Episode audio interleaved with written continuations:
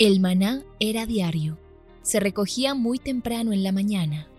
Cada uno recogía según su necesidad y se recogía por familias. Muy pero muy buenos días. Bienvenidos a este tiempo devocional donde nos levantamos a buscar a Dios, su presencia y su palabra en la vida de cada uno de nosotros. Maná, el alimento espiritual diario que no puede faltar en nuestras vidas. Conduce Carlos Ríos.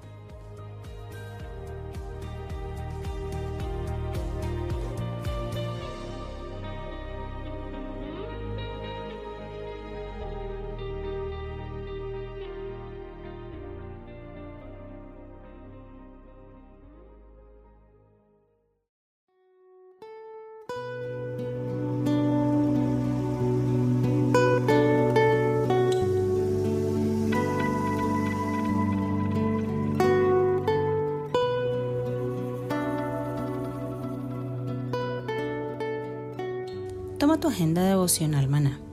El pasaje sugerido para la lectura en tu devocional personal el día de hoy es Lucas 13 del 10 al 17. Jesús nos enseña a hacer el bien en todo momento.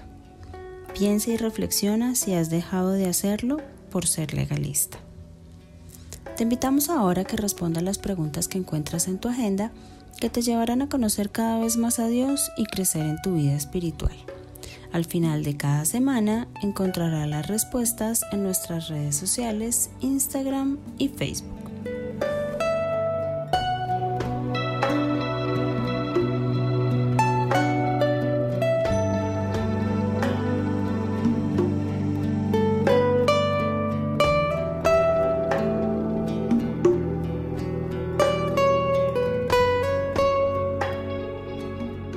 Pero muy buenos días queridos oyentes, bienvenidos a este tiempo devocional donde nos levantamos a buscar a Dios, su presencia y su palabra en la vida de cada uno de nosotros. Bienvenidos a este espacio llamado Maná, fuente de bendición y salud espiritual para todos aquellos que se acercan.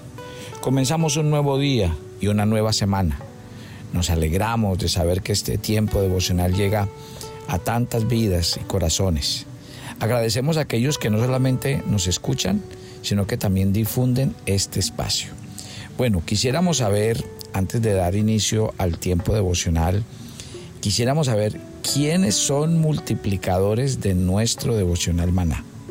A ver, escríbanos y nos dice cuánta gente tiene usted agregada en su lista, en su grupo, a cuántas personas le envía usted este tiempo devocional, ya que vamos a hacer una campaña hermosa durante eh, el mes de octubre.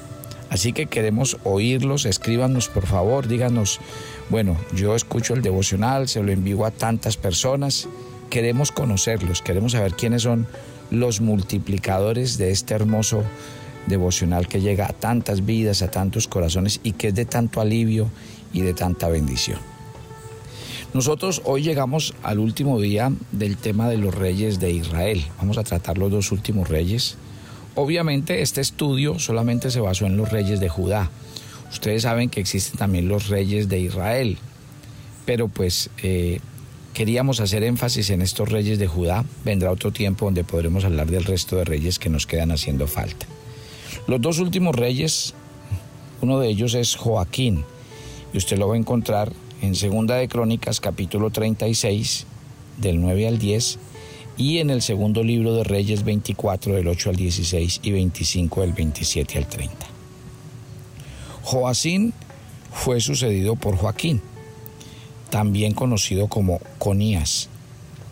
Si leemos en el segundo libro de Reyes 24 del 8 al 9 dice, de 18 años era Joaquín cuando comenzó a reinar y reinó en Jerusalén tres meses. El nombre de su madre fue Neusta, hija de Elnatán, de Jerusalén e hizo lo malo ante los ojos de Jehová, conforme a todas las cosas que había hecho su padre. El Señor hizo declaraciones asombrosas en contra de Joaquín. Leamos Jeremías 22, del 24 al 30, y mire lo que dice. Vivo yo, dice Jehová, que si Conías, hijo de Joacín, rey de Judá, fuera anillo de mi mano derecha, aún de ella te arrancaría. Te entregaré en mano de los que buscan tu vida y en mano de aquellos cuya vista a cuya vista temes. Sí, en mano de Nabucodonosor, rey de Babilonia, y en mano de los caldeos. Te haré llevar cautivo a ti y a tu madre que te dio a luz, a tierra ajena en que no naciste, y allí moriréis. Y a la tierra a la cual ellos con todo el alma anhelaron volver, allá no volverán. Este es este hombre Conías, una vasija despreciada y quebrada. Es un trasto que nadie estima. ¿Por qué fueron arrojados él y su generación y echados a tierra que no habían conocido? Tierra, tierra, tierra, oye palabra de Jehová. Así ha dicho Jehová. Escribid lo que sucederá a este hombre privado de descendencia, hombre a quien nada próspero sucederá en todos los días de su vida, porque ninguno de su descendencia logrará sentarse sobre el trono de David ni reinar sobre Judá. Aquí se pronuncia claramente el juicio que Joaquín, quien solamente tenía 18 años cuando fue hecho rey y reinó por tres meses únicamente, iría a la cautividad babilónica, donde pasaría el resto de sus días. Dios ve claramente la semilla y sabe qué fruto producirá.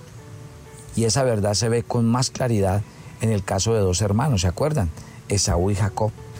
Cuando Pablo escribió sobre Esaú y Jacob en Romanos capítulo 9 del 11 al 13, dice, pues no, pues no habían aún nacido, ni habían hecho aún ni bien ni mal, para que el propósito de Dios conforme a la elección permaneciese, no por las obras, sino por el que llama, se le dijo, el mayor servirá al menor, como está escrito, a Jacob, a Jacob amé, mas a Esaú aborrecí. Mire, mire lo interesante. La grandeza del conocimiento de, Dios no solamente abarca cómo responderá alguien en el futuro, sino que va más allá, incluyendo cómo habría uno respondido si hubiera tenido cierta oportunidad.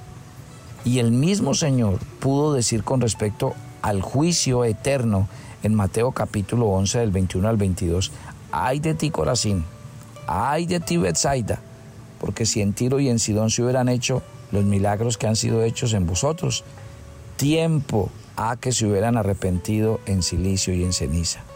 Por tanto os digo que en el día del juicio será más tolerable el castigo para Tiro y para Sidón que para vosotros. Miren cómo se hilan todos estos pasajes que les estoy compartiendo para que veamos, digamos, algo muy importante y es, en los tiempos del fin, Dios juzgará a las personas. ¿Y por dónde va a comenzar Dios cuando empieza a juzgar a, a todo el mundo? Con su pueblo. ¿Y qué va a hacer Dios? Va a examinar nuestras obras. Porque acuérdese lo que dice la Biblia. El Señor mira lo que hemos hecho.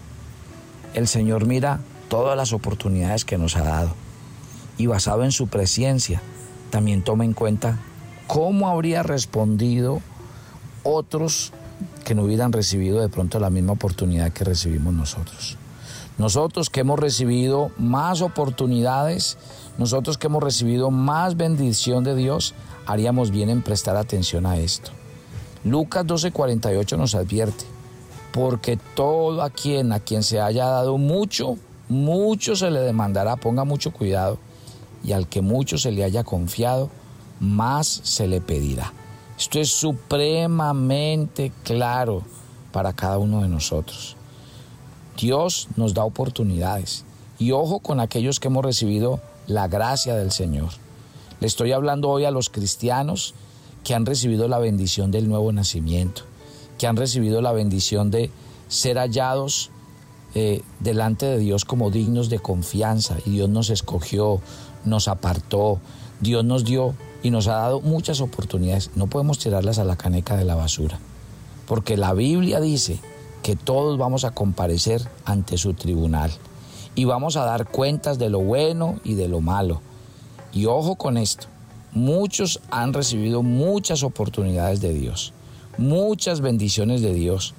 Y nosotros que hemos recibido esa clase de bendiciones, la Biblia dice, más se nos va a demandar, porque hemos visto los milagros, las manifestaciones y el poder de Dios sobre nuestras vidas. Estamos hablando del rey Joaquín. Y hay otras verdades extraordinarias que debemos vislumbrar de la vida de este rey. Se encuentra en la visión de las dos cestas de higos, Mire, lean conmigo Jeremías capítulo 24. Allí Jeremías tuvo una visión y en esta visión una cesta tenía higos muy buenos y la otra tenía higos que no podían comerse. ¿Y cuál es la interpretación de los higos buenos? Y fue que estos eran aquellos que habían sido llevados cautivos por Nabucodonosor junto con Jeconías, ¿sí? Y eran los príncipes, los artesanos y los herreros, dice Jeremías 24.1. Luego Dios dio esta promesa refiriéndose a ellos en este mismo Jeremías 24 del 6 al 7, porque pondré mis ojos sobre ellos para bien, los volveré a esta tierra, los edificaré, no los destruiré, los plantaré y no los arrancaré, les daré un corazón para que me conozcan que yo soy Jehová y me serán por pueblo, y yo les seré a ellos por Dios, porque se volverán a mí de todo corazón. Qué belleza de pasaje. Mire qué hermosura y mire cómo Dios habla en su palabra. Ahora, ojo con esto, mi querida familia. Si ve por qué uno a veces no puede coger los textos de la Biblia y decir, ay, este versículo me gustó, ay, este versículo tan bonito. Si ve por qué es tan importante leer la Biblia eh, de manera expositiva, de manera completa, para no sacar las cosas de su contexto. Esta es una promesa, pero es una promesa dada por Dios a quién? Pues al pueblo de Israel en el contexto. El Señor está hablando de que los higos buenos serían aquellos que habían sido llevados cautivos por Nabucodonosor y eran los príncipes, los artesanos y los herreros. Y el Señor les dio esa promesa. ¿Sí? Aquí vemos que son los higos buenos los que son llevados al cautiverio y son los higos malos los dejados en la tierra. Y déjeme explicarle, así sucede en la vida cristiana. El cautiverio espiritual no necesariamente debe ser tomado como una señal de la desaprobación de Dios sobre nuestras vidas. No. A menudo el Señor lleva a sus hijos, a sus siervos más electos, a través de qué? De la prueba, del cautiverio. ¿Para qué? Para que sean refinados, para que sean moldeados a su imagen. Y uno en la vida de Joaquín lo ve, porque esto provocó una serie de eventos muy interesantes. Y lo vemos cuando leemos Jeremías 52 del 31 al 34. Dice, sucedió que en el año 37 del cautiverio de Joaquín, rey de Judá, en el mes duodécimo, a los 25 días del mes, Evil Merodac, rey de Babilonia, en el año primero de su reinado, alzó la cabeza de Joaquín, rey de Judá, y lo sacó de la cárcel, y habló con él amigablemente, e hizo poner su trono sobre los tronos de los reyes que estaban con él en Babilonia. Le hizo mudar también los vestidos de prisionero, y comía pan en la mesa del rey, siempre todos los días de su vida, y continuamente se le daba una ración de parte del rey de Babilonia, cada día durante todos los días de su vida hasta el día de su muerte. Tremendo, mire tan rico que leer la Biblia y encontrarse pasajes tan extraordinarios como este. Aquí hay una explicación muy clara para este pasaje, para que comprendamos estos eventos en la vida de Joaquín. Mire que durante su reinado, Nabucodonosor, rey de Babilonia, tenía su corazón lleno de orgullo y en consecuencia Dios le hizo una advertencia que un año antes él recibió a través de un sueño y veía como un consejo de ángeles en el cielo, bajo las órdenes de Dios, determinaba esos eventos. Fue quitado y ese rey Nabucodonosor estuvo siete años con un corazón como de animal, como de bestia. Y durante ese tiempo permaneció en el huerto del rey. Imagínese, en los terrenos del palacio. La Biblia cuenta que su hijo, Evil Merodac, reinó durante ese periodo. Sin embargo, reinó cruelmente. Y cuando su padre recobró sus facultades, éste puso en presión a su hijo entre los cautivos del rey. Y fue aquí donde Evil Merodac conoció a Joaquín, y se hizo eh, muy amigo. Y al morir Nabucodonosor, Evil Merodac, que era el hijo de, de Nabucodonosor, recuperó el trono. Después de lo cual mostró misericordia a su amigo judío. fue sin embargo bondad de Dios, porque mire que 37 años antes Joaquín había ido voluntariamente al cautiverio babilónico junto con los buenos higos. Mire y verá, mire, aquí podríamos decir entre paréntesis que sus súbditos siempre lo aceptaron como rey de Judá por derecho y el linaje de Cristo fluye a través de él. Qué interesante. No obstante, y comparado con el fin de su sucesor, el fin de Joaquín, aunque largo y penoso, fue preferible, como vamos a ver con el siguiente rey, con el último. Sedequías elogió no escuchar la voz del profeta Jeremías y rehusó someterse al yugo de Nabucodonosor, rey de Babilonia. ¿Cuál es la lección? La lección que aprendemos de la vida de Joaquín es que el Señor reprende a quienes ama. El Señor le dijo a la iglesia de la Odisea, ¿se acuerdan? En Apocalipsis 3:19, yo reprendo y castigo a todos los que amo. Sé pues celoso y arrepiéntete. Y tal reprensión puede venir en la forma de cautiverio espiritual, de situaciones que yo a veces no entiendo, como pasó con Joaquín. Cuando él se sometió a lo que Dios tenía para su vida, realmente todo pasó. Proverbios 2, versículos 11 y 12 dice, no menosprecies, hijo mío, el castigo de Jehová, ni te fatigues de su corrección, porque el Señor al que ama castiga, como el Padre al Hijo, quien quiere. ¡Qué belleza!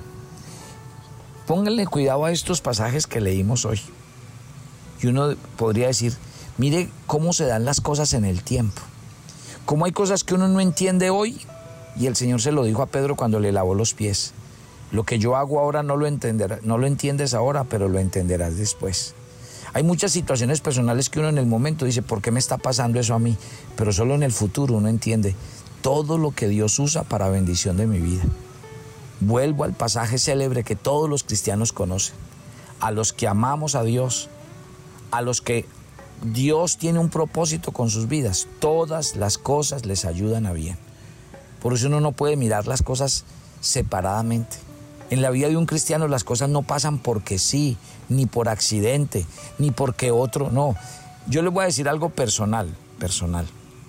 ¿Sabe qué me ha encantado del estudio del libro de los reyes? Cómo Dios usó reyes malos para hablarle a su pueblo. Cómo Dios utilizó ciertas situaciones que cuando pasaban, pasaban era porque ya Dios había determinado porque sus padres habían hecho mal. Así de sencillo. Miren, por eso es tan importante y mi motivación desde Maná es que estudiemos la Biblia, porque la Biblia está llena de historias. Esta historia de hoy a mí me fascina. Mire cómo termina Joaquín ayudado por un rey pagano. Mire lo que Dios termina haciendo con él, solo porque algún día, en tiempo de cautiverio, él, él aprendió a usar el propósito de Dios y a entender el propósito de Dios. Mi querida familia, yo les invito esta mañana que oremos. No me alcanzó, yo pensé que iba a poder trocar los dos reyes de Israel, los dos últimos, pero no. Con este caso de Joaquín, eh, más bien hagamos una oración y mañana seguimos con el último rey, Sedequías. Padre, gracias por esta mañana, gracias por este tiempo. Yo te alabo y te bendigo porque tú eres un Dios lento en la ira y grande en misericordia. Yo te doy toda la honra y la gloria porque a pesar de que los juicios tuyos eran claros y castigaban el pecado, la maldad, la idolatría, también nos cuenta la Biblia de tus misericordias hacia tu pueblo, hacia los reyes. Hubo reyes tan malos, pero que tuvieron momentos de lucidez y se arrepintieron y tú los perdonaste. Israel cometió tantos pecados, se volvió tras otros dioses, pero Israel cuando se volvía a Dios, tú tenías misericordia y les dabas unas promesas como la que le diste a tu pueblo en este pasaje. Increíble. Tú le dijiste a Israel, pondré mis ojos de ellos para bien, los volveré a traer a esta tierra, los edificaré, no los destruiré, los plantaré y no los arrancaré, y les, les daré un corazón para que me conozcan y ustedes serán mi pueblo, yo seré su Dios. y se volverán ustedes de todo mi corazón a mí. Increíble, ese es el Dios de la Biblia. Y lo mismo le dijo Dios a, Joaquín. Mire cómo Dios produjo todo lo que produjo para que este, este rey, Evil Merodac, alzara sus ojos, sacó a Joaquín de la cárcel, le habló amigablemente, le hizo sentar en el trono de los reyes que estaban en Babilonia, le hizo mudar sus vestidos de prisionero y comía a la mesa del rey y del pan del rey y de la porción del rey todos los días hasta que murió. ¿Eso cómo se llama? Eso es la misericordia de Dios. Ese es el amor infinito de Dios. Papito Dios, lloro por cada oyente de maná. Y te pido, Señor, que el corazón de todos ellos se vuelva a Dios. Que el corazón de todos ellos entiendan la misericordia del Dios al que buscan. Y que si lo buscan de todo corazón, yo sé que tú, Señor, harás grandes cosas en medio de sus vidas y de sus corazones. Lloro por ellos, los bendigo, los encomiendo a ti, a tu palabra y pido que este día y esta semana sea de, bendición para todos nosotros. Nos encomendamos a ti, bendice nuestra vida, nuestra salud, nuestro trabajo y gracias, gracias por amarnos con amor eterno. Te alabamos y te bendecimos en Cristo Jesús. Amén y amén. Esta noche estaremos en, hablando con Dios en vivo y en la reunión de varones. Y recuerden, todos aquellos, vamos a hacer una campaña. ¿Quiénes son los héroes que reproducen este devocional maná? Háganos saber. Díganos quién es usted y cuántos hacen parte de su lista de reproducción. ¿A cuántas personas le hace llegar usted el devocional? Porque vamos a hacer una campaña hermosa y usted nos va a ayudar a difundir esa campaña. Los espero mañana. Bendiciones para todos.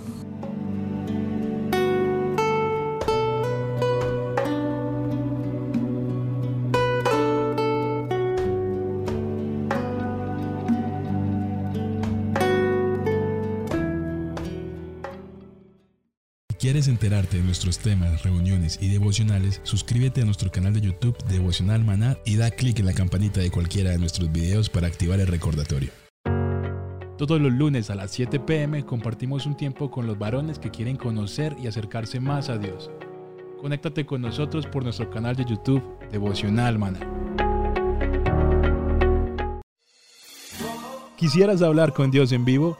Todos los lunes a las 8 pm tenemos un tiempo en el que hablamos con Dios directamente. Compartimos testimonios, peticiones y temas. Conéctate todos los lunes Hablando con Dios en vivo, solo por nuestro canal de YouTube Devocional Maná a las 8 pm.